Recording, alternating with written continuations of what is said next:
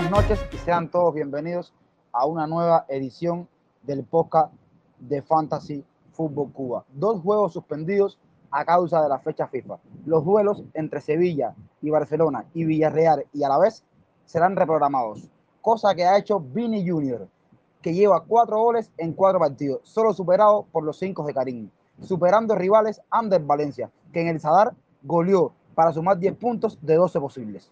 De un golazo de Canales, del Elche de Mujica, de eso y mucho más hablaremos hoy. Para eso contamos con la presencia de Leo. ¿Cómo estás, hermano? Y buenas noches.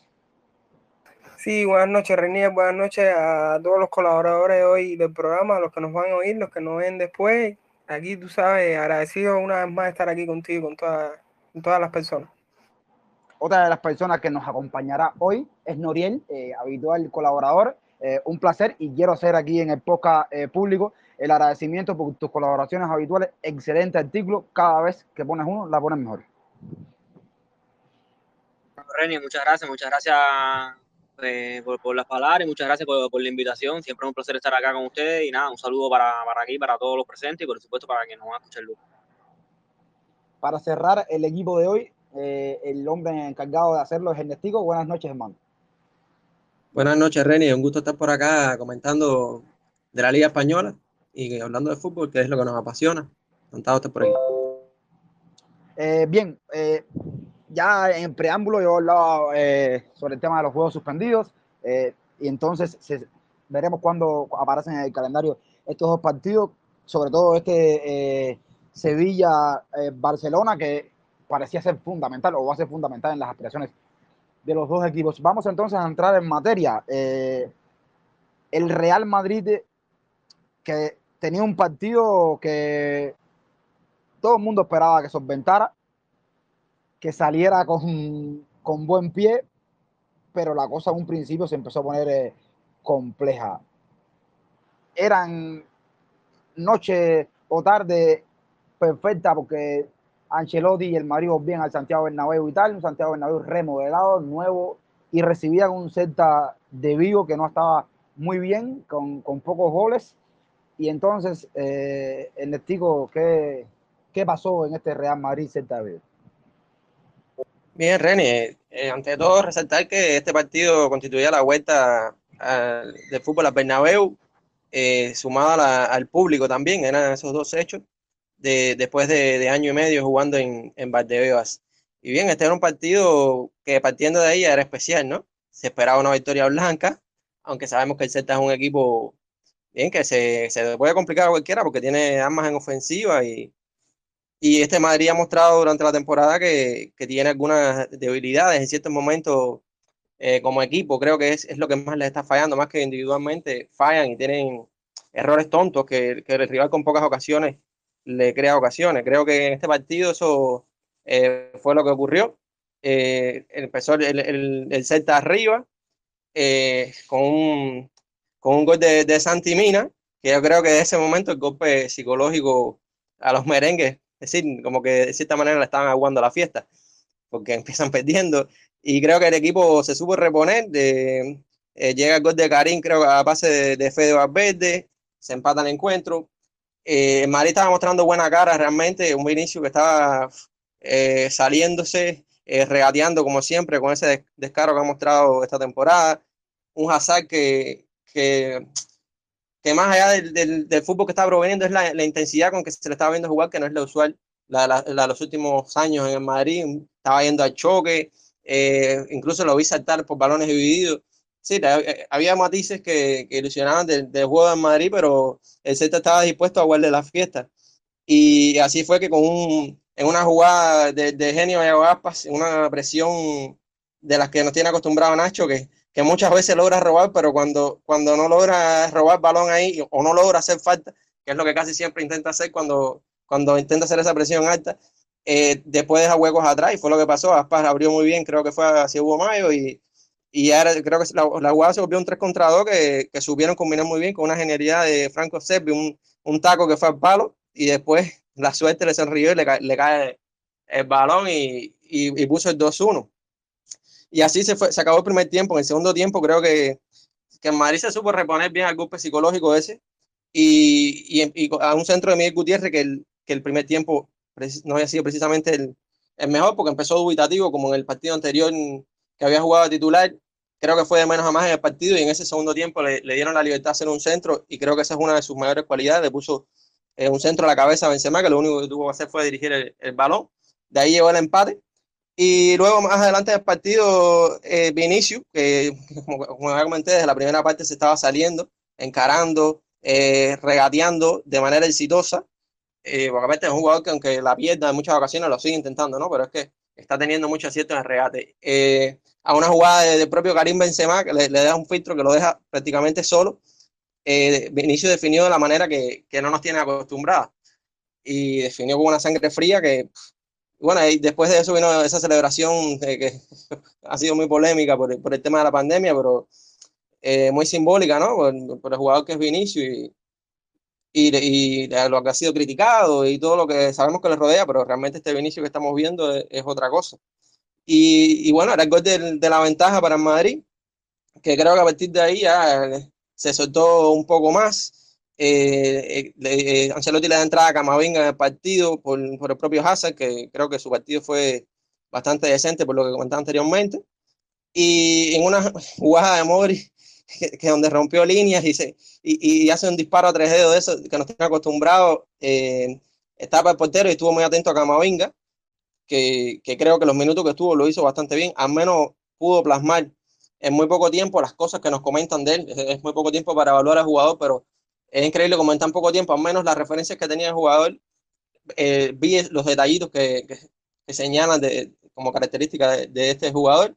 Y bueno, la guinda del pastel fue el, el, el, penal provocado por el propio Vinicius, que en mi opinión fue el mejor del partido. Penal que, que ejecutó Karim Benzema magistralmente para llevarse un hat-trick. Y además de los tres goles, bueno, la asistencia que había dado previamente. Creo que fue un encuentro redondo y una manera especial y única de, de volver al Bernabéu para, para Real Madrid. Bien, Nestico, eh, todo bien detallado. Norie, en Madrid este, en este inicio ha hecho bastantes goles. Eso no se le puede reprochar y siendo, como hemos hablado, eh, Vinicius fundamental con cuatro goles y una asistencia. Pero, por otra parte, la defensa. Eh, a, aparentemente se ve, aparentemente digo porque a lo mejor la palabra que voy a usar no es la correcta, pero se ve que sangra, eh, hay errores tontos. ¿Qué crees de esta defensa de Real Madrid? ¿Qué sugerencias tiene para cómo mejorar? ¿Cómo crees que pueda mejorar esta defensa de Real Madrid? Sí, Reni, yo creo que hay dos cosas, ¿no? La primera es que, que sí, que hay que reconocer que, Madrid ha cambiado. El Madrid dejó de ser el Madrid Zidane para, para ser el Madrid Ancelotti. Y este cambio viene dado, yo creo que, eh, sobre todo porque Madrid de Zidane eh, un equipo hecho de atrás hacia adelante y de Ancelotti es todo lo contrario, ¿no? De Ancelotti es hecho de adelante hacia atrás. Lo que quiero decir con esto de atrás hacia adelante de adelante hacia atrás es que priorizan, priorizan por, ejemplo, si han priorizado sobre todo eh, la, faceta defensiva, ya sea con o sin balón, pero, pero priorizaba el, el no sufrir atrás, ¿no? El ser un equipo, eh, un equipo, un, un equipo sólido, con las líneas, con las líneas bien juntas y yo creo que esto terminaba beneficiando muchísimo a, a sus defensores, ¿no? Eh, de hecho, vimos, vimos fases fase de la temporada, incluso donde vimos un gran Nacho, eh, un buen militado, vimos incluso hasta Lucas Vázquez eh, de, de, de, la, de, lateral derecho, que ya sabemos que, que para nada es un lateral derecho fiable, y sin embargo, bajo el contexto de, de Zidane, el, el, equipo, el, el, el, equipo respondía y, le, y y, y, y, así aparecer sólido a este tipo de defensores, de defensores puntuales, ¿no? Eh, y todo lo contrario pasaba en, en, la, en, la, fase con ataque, ¿no? En ataque prácticamente eh, dependía muchísimo de la creatividad y de lo que podía hacer de lo que podía hacer Benzema, ¿no? Era un equipo que, que atacaba francamente mal, eh, pero que competía sobre todo por, por la fortaleza que tenía atrás. ¿no? En estas cuatro jornadas Ancelotti ha sido todo lo contrario, un equipo que ataca muy bien, hay que decirlo así. Eh, me parece que, que la, que, que, que, más que, los aciertos que están teniendo esa cantidad de goles me parece que no es casualidad para nada es casualidad eh, es sobre todo me parece que es un, equipo que tiene eh, muchísima muchísimo más claro cómo atacar tiene mejores rutas para, para llegar a, a, al arco enemigo y entonces esto, esto se ve esto se ve y, los futbolistas lo sienten van agarrando confianza eh, yo creo que, que, esto es fundamental también ya lo decía Ernestico la confianza que tiene que tiene Vinicius es tremenda Eh, Benzema ni hablar, el mejor jugador de la liga, me parece con, me parece con diferencia y, nada, se, está viendo un Madrid muy ofensivo, pero jugar así también tiene sus riesgos en, en, la fase defensiva, yo creo que es un Madrid que está teniendo problemas para presionar, bastante coordinado eh, en la presión, eh, sobre todo cuando no puede juntarse con balón, que de hecho se ha juntado bastante poco con balón, porque es un equipo muy vertical que busca terminar, terminar muchas jugadas y, y no, no, le tiene mucho miedo al riesgo, ¿no? Al riesgo de, de quedar más parado en las transiciones defensivas. Él ha pasado, le ha pasado muchísimo, eh, sobre todo yo creo que el partido contra el Levante, el partido, el partido de, de, domingo contra el Celta también lo, lo, sufrió muchísimo. Y luego, para como si tienes una de tu modelo de juego, eh, se siente mejor viviendo, viviendo en, el caos, o no, no prioriza la, la, de la, la, la, parte defensiva, eh, entonces tienes que tener un nivel muy alto y mucha autosuficiencia de sus centrales, ¿no? Y no la está encontrando. Eh, creo que Nacho ha estado muy mal, ha estado muy mal en todo, toda la fase de juego, con, balón, eh, sin balón, ya en el estilo lo, comentaba, tiene el problema ese de, de, de, aceptar la presión siempre, una cosa que parece que, que, a esta altura de su carrera no va a corregir no va a corregir nunca.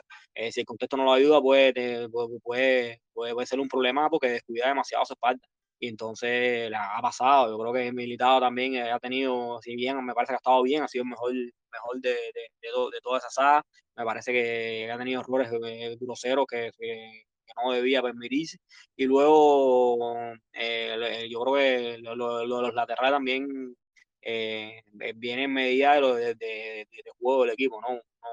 sobre todo en izquierda me parece que, que, Madrid, como es el lado que, que más usa para atacar, eh, lanza muchísimo arriba a su lateral y entonces lo, lógico es que en el retroceso termine, termine sufriendo muchas veces, ¿no? Por derecha Carvajal ha estado yo creo que bien, eh, es un jugador que lo que mejor hace para mí es eso, ¿no? Eh, de defender, defender en transición, a mí me parece que, es muy bueno, pero, pero nada, a nivel general la defensa de Madrid deja dudas, pero yo creo que dudas que por lo menos en los partidos de liga, en este tipo de partidos,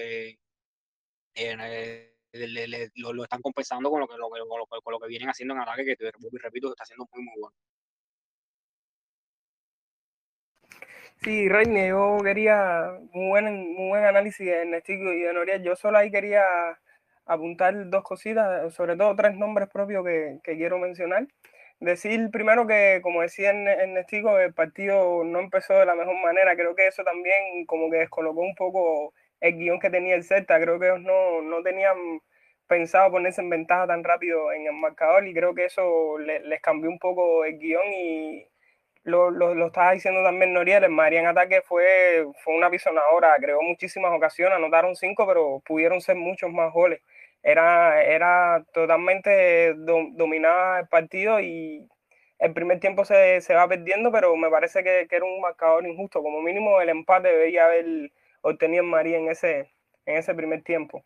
Eh, los tres nombres que, que, quería mencionar, el primero es Miguel Gutiérrez, que ya Ernestico lo dijo, que fue de menos a más, pero me quiero destacar la personalidad de este muchacho porque en el primer gol comete un error, un error bastante, bastante grosero, bastante anticompetitivo, que fue la tónica en Madrid, por, por desgracia en defensa no, no estuvieron tan bien en este partido, pero sin embargo el muchacho siguió pidiendo la pelota, siguió, se repuso a ese error mental yo creo que, que le cae un poco arriba el Bernabéu, 18 años, su primer partido con público, creo que, que, le pudo mucho en momentos a Miguel Gutiérrez, pero bueno, quería destacar eso, que al final terminó siendo de los mejores, sobre todo en el segundo tiempo, ese centro que le puso a Benzema, participa en la jugada del primer gol también, eh, cuando se la abre a, a Valverde, y creo que al final termina cuajando un partido bueno, no a pesar de, de ese rol y de y algunas acciones donde quedaba más parado, me parece que, que Miguel Gutiérrez termina, termina haciéndolo bien. El segundo nombre que quiero destacar, no voy a mencionar a Vinicio porque creo que ya, ya lo han dicho todos mis compañeros. El segundo nombre que quiero destacar es, es Luca Mori, que a sus 36 años me parece una, una barbaridad el nivel que está mostrando. Creo que se vio la diferencia, sobre todo con, con el partido de, de Betty, donde no estuvo y realmente a Mari le costó mucho dominar los hilos de juego, sobre todo en el medio del campo, y creo que Mori le da eso a Marí, que es un jugador que se una ovación tremenda cuando, cuando salió sustituido y quería destacarlo. Y el último es Karim Benzema, que ya, ya lo estaba diciendo Noriel, el nuevo jugador de la liga, y a mí me da la impresión de, de, que cada partido que juega es mucho mejor que el anterior y de verdad que ha asumido, ha asumido ese liderazgo con la salida de Cristiano Ronaldo, que, que lo que yo siempre he considerado que es, pero bueno, vi un poco a la sombra teniendo un goleador de, de esa calibre como Cristiano Ronaldo y una vez, una vez que sale ha asumido también ese rol y realmente que está, está a un nivel estratosférico. Y ya, poco más, en resumen, te diría que Madrid lanza la candidatura al título, que hay cosas que hay que mejorar, sobre todo en defensa. Eh, creo que el equipo se queda muy estirado en transición, pero yo, yo disfruto con este Real Madrid, tengo que reconocerlo. Esto es una cosa que he hablado bastante con Ernestico, que que consigan ganábamos, competíamos, pero la verdad que no, no, uno no disfrutaba los partidos y yo tengo que reconocer que hacía rato no me divertía tanto con un partido en Madrid. La, para, para, el tema de la defensa, para cerrar con el tema de la defensa, Ancelotti dijo que, que sí, que la defensa había sufrido y que por esa razón él pensaba en colocar a David Alaba de central. Unos datos fríos que tengo aquí de, de, Real Madrid que dan la medida de lo que ha hecho en cuatro partidos. Eh, 13 goles anotados, pero 6 concebidos, con 10 asistencias. Dice mucho del juego eh, que está llevando en Madrid, esas 10 asistencias y otras cositas más interesantes. Una medida de 3.2 goles por partido, además de que generan eh, 3.2 igual ocasiones claras por eh, partido. Solamente una portería a cero y encajan 1.5 goles por partido del equipo merengue. Entonces, eh, ahí vamos. Eh, vamos avanzando en el, en el programa y entonces vamos a pasar al otro equipo de los líderes que jugaba, que fue el Atleti. El Atleti sí iba de visita, visitaba a, al español de, de Barcelona en, en, Cornellá y entonces eh, pudieron sacar esa victoria que, que, los mantiene en la cima de la. Eh, pues, Leo, Leo, sigo contigo. ¿Qué, ¿Qué pudiste observar en este partido? Sí, ya un partido complicado, un partido que se le, se le complicó muchísimo a, los del Cholo. Decir que, que, el español es un rival que, que, siempre se le, ha, se le ha hecho difícil al Atlético Madrid. De los últimos cinco partidos tenían saldo de dos victorias, eh, un, o sea, dos victorias para cada equipo y un empate. Decir que, que había estado reñida los encuentros entre ellos.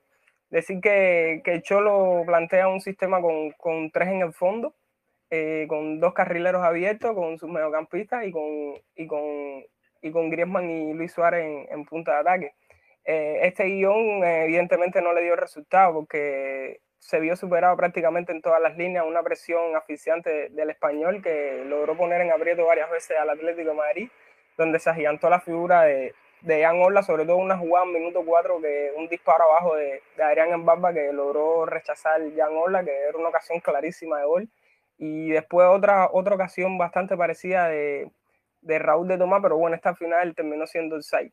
Eh, decirte por parte del español que me gustaron, me gustó mucho lo, lo que propuso Raúl de Tomás, eh, lo, lo, lo, el propio Adrián Mbappé en el medio campo, creo que fueron los dos jugadores que más me impresionaron sobre el español.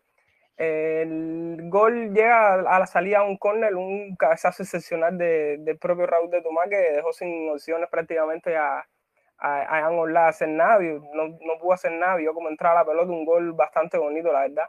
Y así nos marchamos al descanso. Eh, cuando empieza la segunda mitad, el Cholo sabiamente creo que se da cuenta que, que, se equivoca en el planteamiento y mete tres cambios de inicio. Entra, o sea, sustituye a, a Tripiel, a María Hermoso y no recuerdo ahora cuál fue el otro cambio. Sé que entró Renan Lodi, eh, fui Correa y Tomás Lemar. Y, y, Ángel Correa, cierto, y Ángel Correa. Eh, le, le, retrasa la posición a Llorente a lateral derecho, a lo que ya lo hemos visto que lo ha jugado en la selección española. O sea, pasa a jugar con cuatro en el fondo, pero con dos laterales muy ofensivos como son Lodi y Llorente, que sabemos todo el recorrido que puede dar por derecha. Libera un poco a Coque de las labores defensivas con la entrada de Condopia y pone a, a Tomás Lemar por detrás de, de Griezmann y Suárez para que se, se, moviera como una especie de media punta que hay que decir que Lemán fue el mejor del partido, o sea, mejor del Atlético Madrid en esos 45 minutos que, que entró. El, también la mejoría del, del, Atlético Madrid fue evidente, empezaron a, a, tener oportunidades, la pelota empezó a circular más rápido, con mucha más precisión y le, fueron llegando las oportunidades. Y también decir que la, esa presión que había hecho el español fue retrocediéndola por una cosa que es lógico, por, por, por un tema físico, era imposible que pudieran mantener ese ritmo. Y en, el Atlético Madrid logra el empate, pero, pero es una jugada que, que, que la anulan. Pero quiero, quiero destacar esta jugada porque fue, fue una constante buscarle en, por línea derecha ahí a Marcos Llorente, que ganaba en fondo con mucha facilidad y lograba central. Eh, la jugada del empate era una jugada un poco embarullada en el área ahí de, de, de Carrasco, que la pierde, la recupera y al final termina batiendo abajo a Diego López. Y después de eso, el partido vivió unos minutos muertos, por decirlo de alguna manera, no había ocasiones claras para ninguno de los dos equipos, hasta que llega el famoso, el famoso tiempo añadido que, que trajo mucha polémica, cuando el árbitro decidió dar 10 minutos yo la verdad pude ver el partido, creo que sí se perdió tiempo, pero yo no había visto nunca jamás en lo que llevo viendo fútbol 10 minutos de añadido, me parece un poco exagerado en mi opinión. Pero bueno, no, al final los 10 minutos no eran solo para el Atlético, también eran para el Español. Pero bueno, lo que, el que mejor terminó aprovechándolo fue, fue el Atlético Madrid con una jugada de, de Tomás Lemar, una pared que tira dentro del área con, con con Joao Félix, que se la dejó, este le pegó de derecha y Diego López creo que pudo hacer un poco más en la jugada, pero bueno, terminó entrando y sacando tres puntos importantísimos para Cholo que lo mantiene en la cima de la tabla todavía. Así mismo es, eh, Vicente Moreno, el técnico del español, eh, abría los brazos y, y, y, buscaba explicaciones, ¿por qué tanto eh, tiempo de descuento, Norie? este partido, alguna otra lectura que pudiste darle y, sobre todo los, la modificación táctica que hizo Cholo para eh, percutir constantemente el área rival y, lograr este resultado.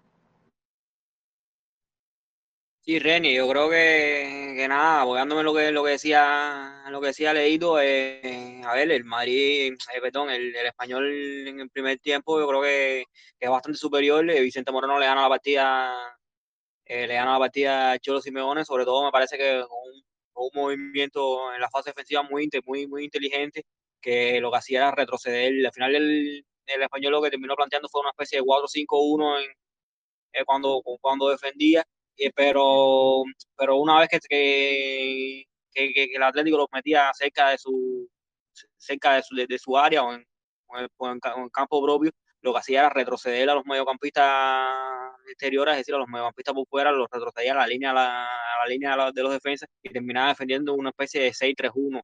Eh, algo parecido a lo que hizo el propio, el propio Atlético contra, contra Chelsea, aquella famosa eliminatoria donde se le criticó tanto a Cholo, eh, justamente eh, para mí, ¿no? Pero bueno, no voy a entrar en eso ahora. Eh, nada, entonces el Atlético no, no, no encontraba cómo, hacer daño por fuera, ¿no? Sobre todo porque me parece que, que al jugar con dos media punta y un y un delantero que en ese primer tiempo, que, que más bien lo, lo, los tres lo que hacían era, era función de, de, de delantero, es decir, lo que hacían era eh, estar fijando a los centrales, a los centrales o a la última línea del, de, del español, estaba muy referenciado, estaba muy, muy cómodo el, muy, muy cómodo eh, defendiendo, defendiendo el español, entonces no había esa, esa cantidad de, de, de, de, movimiento de balón por dentro que podía, que podía hacer que, que, lo, que, los defensores, sobre todo esos jugadores de, que, que, que, defendían por fuera en el español, tuvieran que venir, venir adentro eh, dudando a ver a quién marcar, ¿no? Eh, esto eh, el Cholo ajusta en, ajusta en el segundo tiempo y como decía Leo, eh, ya eso se, se notó rápido, ¿no? Eh, sobre todo con un Marco Llorente que, que por fuera empezó a hacer muchísimo daño de, eso, de esas aberraciones que, se daban por dentro. Eh, como bien decía Leo, el, gol que, que, le anulan es la explicación, pues, la explicación perfecta a esta, ¿no? El Atlético empezó a, atacar muchísimo, muchísimo mejor y sobre todo yo creo que aprovechando mejor el llegar que el estar, que era lo que le faltaba en ese primer tiempo. El, el Atlético sí se instalaba en el primer tiempo en campo en campo rival, pero estaba muy, muy, muy fijo y hacía que, la, que las marcas de, del español fueran muy, muy sencillas. En el segundo tiempo, más bien lo que hacían era eh, aprovechar los espacios, es decir, llegar, llegar desde, llegar un, un, desde atrás, y esto le vino, le, le vino de maravilla. Un gran, un gran Lemar que comparto totalmente lo que decía Leo, para mí fue el mejor de, el mejor, el mejor de, del partido, el mejor de ese, de ese, segundo tiempo. Y Cholo nos dejó, yo creo que una pista interesante en el sentido de que Lemar parece ser que va a ser fundamental en este Atlético. Eh, yo recién estaba viendo lo, los partidos anteriores, de las jornadas anteriores, y igual me parece que está a un, gran nivel, pero sobre todo desde el interior, desde, el interior sur. Eh, jugar con línea de tres, el, Atlético siempre, de, o casi siempre termina jugando con, eh, con, interiores y además desde ese sector, desde, ese sector izquierdo está, marcando muchísimas diferencias, sobre todo dándole mucho ritmo a, la circulación de balón y sobre todo mucho ritmo a esa, a esa zona ahí en, tres cuartos de, cancha, aparte de los mediocampistas rivales.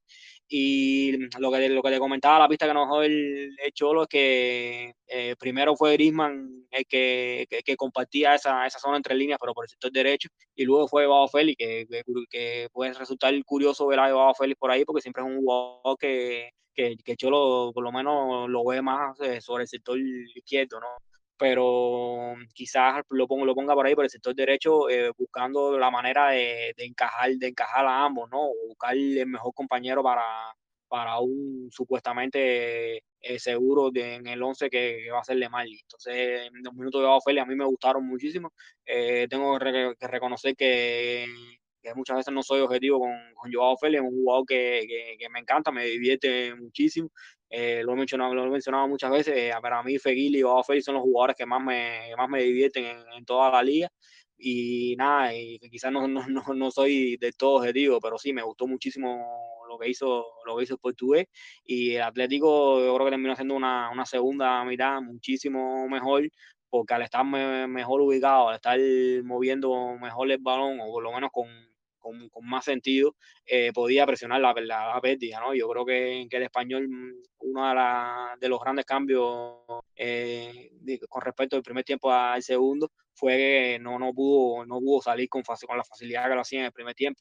Eh, lo comentaba Leo, que en primer tiempo tuvo tres, cuatro ocasiones de peligro muy, muy claras, pero sobre todo viniendo desde atrás, saliendo, pudiendo construir una vez que robaban, pudiendo construir desde atrás, llegaban a, llegaban muy bien a campo contrario y se plantaban frente a Oblak y, y lograron rematar. Y muchas veces cuando no, cuando se daban cuenta que no podían finalizar la jugada, yo creo que movían muy bien el balón, alargaban las posiciones y, las posesiones y cogían aire. Eso siempre es importante para no terminar pasando lo que pasó en, el segundo tiempo, que prácticamente al no poder salir, lo único que, tenían que hacer, lo, lo, único que terminaron haciendo fue eh, resistiendo en defensa y esto al final no es un buen negocio lo cierto es que eh, tanto mejoró el Atlético que, le valió para, para alcanzar tres puntos, que es lo más importante para ellos. Eh, vamos a, hablar un poquitico del resto de la jornada, ¿no? El resto de los partidos que, que se jugaron, donde hay un equipo que, que resalta. Ernestico, eh, a ese equipo que resalta, yo creo que merece eh, un poquitico de comentario, ¿no? Así mismo, Reni. Bueno, primero vamos a barrer los resultados y, terminamos ahí. En esta jornada predominaron los, los ganadores visitantes. Eh, en caso del, partido de Levante Rayo eh, quedó 1 a 1. En este partido marcó Sergi Guardiola, fue uno de los fichajes de Rayo, por eso lo apunto. Eh, tenemos los dos partidos aplazados, Villarreal a la vez y Sevilla-Barcelona. el Atlético Bilbao le ganó a Mallorca, que venía con muy buen paso, le gana 2 a 0. El, el, partido del, del Cádiz y la Real Sociedad, Matiz, el doblete de, de Mikel Oyarzabal, que está segundo en la tabla de goleadores el partido del, de Getafe, que no levanta cabeza contra Leche. El Leche ganó también de visitante, en este caso gol de, de Lucas Pérez, flamante fichaje de, Leche. Y bueno, ya tú comentabas al inicio en, el partido de Betty, en minuto 89, el, golazo de Canales para darle la victoria a Betty a domicilio. Y con el partido que me voy a quedar, que es con el partido de Valencia con, contra los Asuna, que fue otra victoria más de, de visitante, en este caso el, el Valencia. Valencia Bordalás, que viene muy bien, eso hay que, que hablar de él. Eh, próximamente viene un choque con, el Real Madrid que, que, va a ser muy interesante porque el Valencia tiene, está líder en la tabla. Solamente el matiz de que el Madrid está de primero porque tiene más goles a favor, porque la diferencia de goles a favor está similar con, con siete puntos de diferencia. El Valencia ha recibido dos goles, ha marcado nueve. El Madrid eh, tiene 13 eh, y ha recibido seis. Bueno, el Valencia está puntero claro, un calendario que lo estuve mirando, tampoco ha sido el calendario más exigente, pero, pero creo que Valencia ha tenido un, inicio inesperado para, para un club que tiene un nuevo entrenador, un muy buen entrenador, eso sí, que, pero Valencia venía de, de, de, lo que venía, de muy mala temporada, pero y sin, sin esos grandes fichajes, en principio, porque eh, han tenido un gran fichaje, todavía lo tenían en casa, que es este Gonzalo Guedes, que, que está volviendo a ser el, el Guedes de hace, de hace unas temporadas, cuando el Valencia hizo ese fichaje de 40 millones, eh, 40 millones a PSG por, Gonzalo Guedes. Pues el Valencia se está mostrando muy bien con un Guedes que está haciendo la figura. En este caso, el partido lo comienzan perdiendo por, por un golazo de John Moncayola de fuera del área, que esa fue una de las pocas armas de, de, de este Osasuna. Y, y, el Valencia remonta con, con un gol de Maxi Gómez que vuelve a, a la tabla de goleadores porque llevaba, llevaba una sequía a un gran centro de, de Soler, que es otro a, a, los jugadores a destacar de, de Valencia. Está, está, está convirtiéndose en, en, un líder en este equipo. Un jugador que viene con una gran eh, evolución, incluso fue seleccionado ya este año para, para Luis Enrique. Y esta temporada está teniendo un gran impacto en el marcador porque tiene tres goles, eh, sabemos que tira los penales también, eso influye, y en este partido logró concretar dos asistencias, esta que le comentaba, que les comentaba Marci Gómez para, para empatar el encuentro.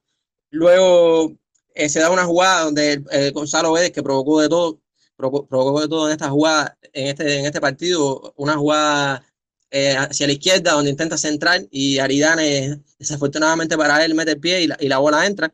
Eh, el árbitro ve la intención de centrar y le da, y le da, le da autogol a Aridane, pero creo que, que, que, perfectamente podía ser un gol de, de Gonzalo Vélez, que lo intentó durante el partido, tuvo eh, muchos disparos, apareció por todas las zonas de, de, la cancha, por la izquierda, por el centro.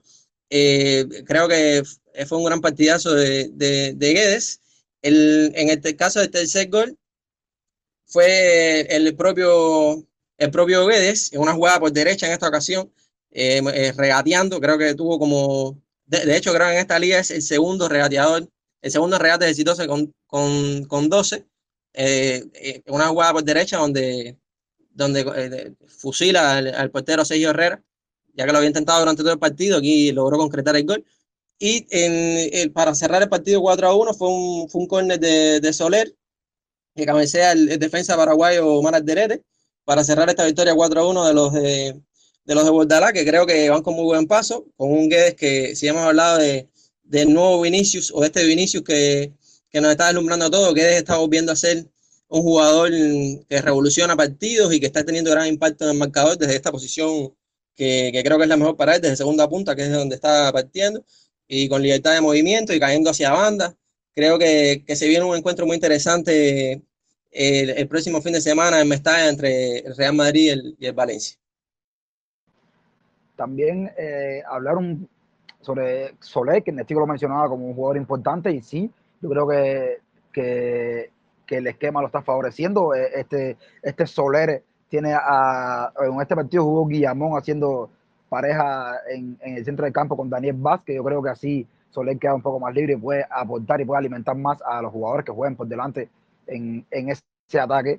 Y también de este mismo equipo, resaltar el portero Mamalas Billy, que a la ausencia de Jasper Silisen en su momento y, y después de, de, de, de, de no tener a quien utilizar, eh, sencillamente asumió el rol y, y, lo ha hecho bien, tanto así que eh, ya Silisen está listo y, y Billy sigue siendo el, el regular y Jaume Domenech sigue todavía un poco eh, enfermo con sus lesiones.